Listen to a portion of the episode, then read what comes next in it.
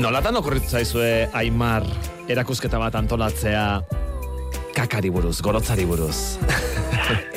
bueno, ba, bagoa urte batzuk erakusketak antolatzen eta aurreko urtetan bagai ezberdinak jorratu ditugu beti ere ba, naturarekin erlazionatuta eta aurketu genuen interneten, baia bazegoela horrelako bueno, zezik izeneko ba, zientziaren erakunde bada, e, estatu mailakoa eta bere erakusketa bazegoela, eta bueno, guk egin duguna hortik gauzatxo batzuk hartu eta beste guztia ba, gure kabuz osatu. Aha. Baina erakusketa horretako gorotzak benetakoak dira, erakusketa horretan benetako gorotzak ikusi izango ditugu, ala gorotzen argazkiak. Benetako gorotzak, e, ah, bai, eh? bidea egin ditugu, e, bat kabarzenora, eta orduan bertatik hartu genituen, ba, elefanteenak, jirafenak, e, bisonteenak, leoienak, tigrenak, e, eta barra hundi bat. Aha. E, eta, eta gero, bai. basondo izeneko beste, bueno, faunaren errekuperazio zentro bat dago bizkaian, eta horra joan ginen, eta bertan da daude, baia, ba, gertuagoak, gertuagoak diren beste animali batzuk, ba, izan askonarra, edo basurdea, eta horrelako animaliak, eta hortik ere hartu genituen. Eta gero nola kontserbatzen dituzue, disekatu egiten dituzue, edo edo tratamenduren bat eman beharko digezue, ez da imaginatzen dugu? Bueno, hor, e, hu ez gara adituak e, gai honetan, ez? Lehenengo aldia horrelako zerbait egiten genuela, eta orduan gure arazoetako bat, ero gure kezketako bat hori zen. A zer egin gero, bertan, gorotzak jarrita, usainekin. Ze erakusketa hori inateko kulturotxean jarri dugu, hor dago kalefazioa nolaz, e, kalefazioa lurra da. Orduan, bastante epele egiten du eta hori gehituta ba, gorotzen kontuekin, ba, arriskua zegoen usain asko goteko. Eta orduan izan genuen, ba, bueno, beste gela baten hola pixka bat aireatzen eta hola izan genituen, gero botaren izkien bebai horrelako insektizidak eta zeka, barruan somorroak eta garatzen badira asko, ba, aldi juste guztia deskomposatu.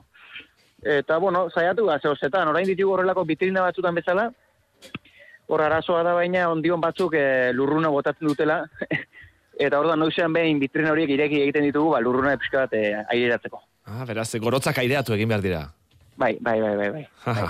eta, eta, eta gero, eh, hori, intsektizidekin eta horrela kontserbatzen dituzue. Ba, intsektizidekin egiten duguna batez ere, ba, e, bertako xomorroak akatu. Gero hor kontua da, ezetasunak entzea, ze usaina batez ere, ba, ezetasunen bidez azkatzen dute ez. Baina lortu dugu, eh? Osa, lortu dugu, ze ja hor daude, goroz guztiak, eta ez dago usainik. Eta forma mantentzeko, Ez du, arazo dugu ez, e, bez, ba, behin zikatuta, iazta, ia, mantendu zute euren forma, eta hola, xe, mm -hmm. egia eman zizkibutela, bueno, plastiko tonta zartuta, eta batzun forma pixka deformatu egin zen, adiz, badukagu bat jaguarraren goroza, eta nahiko, nahiko fresko eman ziguten, eta orduan plastiko barruan, ba, hartu zuen plastikoaren forma nola bitezateko, eta galdu du bere mokordo egitura. Erakusketaren izenak argi uzten du gaia, ekskreta, nazkagarri bezain interesgarria, hori da izena. E, badakigu gorotza, badakigu kaka zergatik den nazkagarria, orain, zergatik da interesgarria gorotza? Ba, gorotza interesgarria hainbat ertzetatik heldu aldiogulako gai horri, eta, bueno, ez dakit ertzetako bat adibidez alda izan, e, bueno, pista asko emat, eman aldizkegulako faunaren inguruan. E, izan ere, bueno, animali bakoitzak e, modu ezberdinetako gorotza egiten du, bere tamainan, bere forman, bere kolorean. E, ikusputu zientifiko batetik pista asko ematen digu e, animali horren ba, dietaren inguruan, baina, bueno, gero hortik aparte daude ja aspektu humano guztiak, ez? Izan historikoak, izan kulturalak, izan medizina arlokoak, eh, gero badago bai eskala bat, e, bueno, kakaren es, eskala, bueno, horrela ditzen zaio, badauka beste izen espezifiko bat orain jeniz legoratzen, eta, bueno, bezala guk kakak egite ditugu forma ezberdinetakoak, hasi likido-likidotik, eta ziku-zikuraino, hor badaude tarte horretan, abanik horretan, bakaka mota ezberdinak, eta, bueno, horrelako kontu ezberdinak jorratzen ditugu erakusetan. Ja, ze, e, gorotzek balio dezakete historia ikertzeko ere, ezta? Bai, hori da, bai, bai, bai. Izan ere, e, aurkitu izan dira, eta bueno, zientzia nahiko arrunta dira, eh?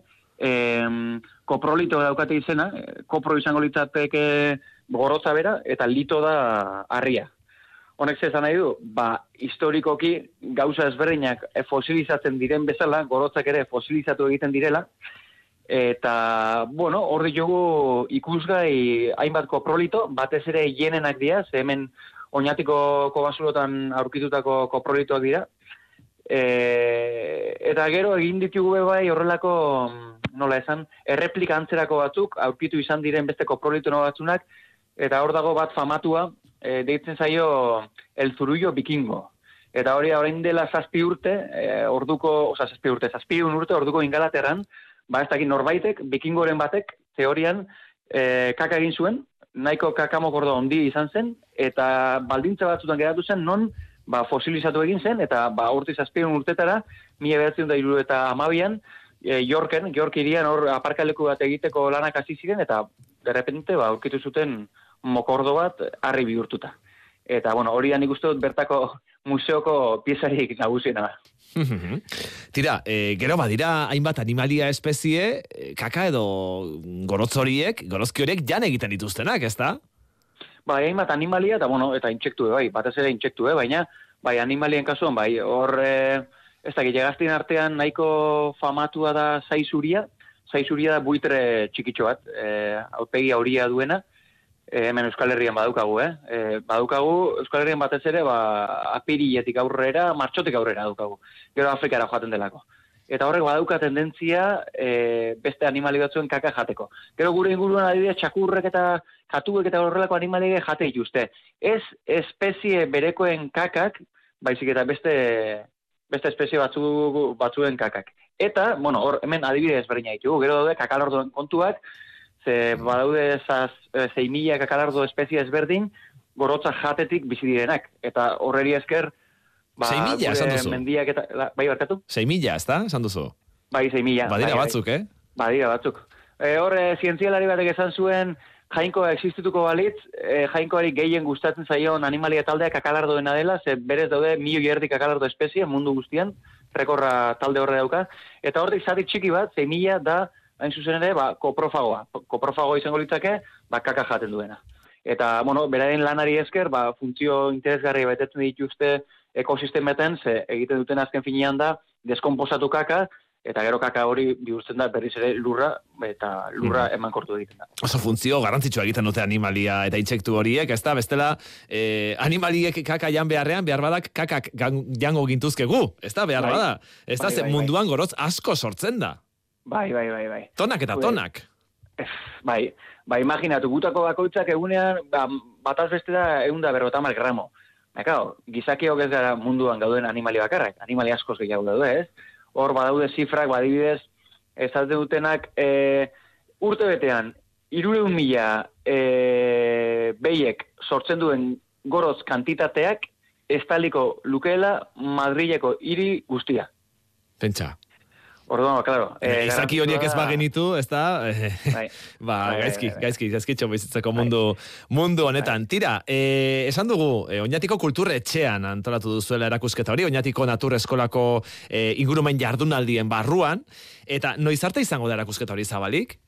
Ba, martxoak boste arte egongo da, eta egunero irekita egongo da, arratzealdeko seketatik sortzik eta larun bat eta igande barne. Uh Eta, bueno, interesgarria izan ere, badaude panelak, panel informatiboa, baina, ka, hortik aparte, ba, baditugulako hainbat objektu eta ez bakare gorotzak, eh? Baizik eta, bueno, berez erakusketa ez da estriktoki gorotzen inguruan, baizik eta ireizkinen inguruan, eta ireizkinak dira, ba, oroar izaki biziun guztiok, eta horrek esan nahi du ez bakarrik pertsona edo animali, baizik eta baita landareak, e, gure metabolismoan, gure gorputzetik at botatzen dugun oro da ireizkina. Eta mm. hor barruan sartzen dira ez bakarrik gorotzak, baizik eta ere bai, adibidez, txixa, edo puskerrak, edo mokoak, edo malkoak, edo kaspa, edo nik ez dakit, e, belarriko argizaria, ez? Dena, dena, dena.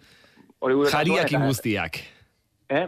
Jariak inguztiak, ez da, jariak bai, inguztiak. bai. Tira ba, e, hortxe, exkreta, eh? nazkagarri bezain interesgarria, erakusketa hori, martxola arte oinatiko kulturretxean, Aimar Uribes algo, oinatiko naturrezkolako ardura duna, eskerrik asko azalpen hau guztiak emategatik. Eskerrik asko zuri.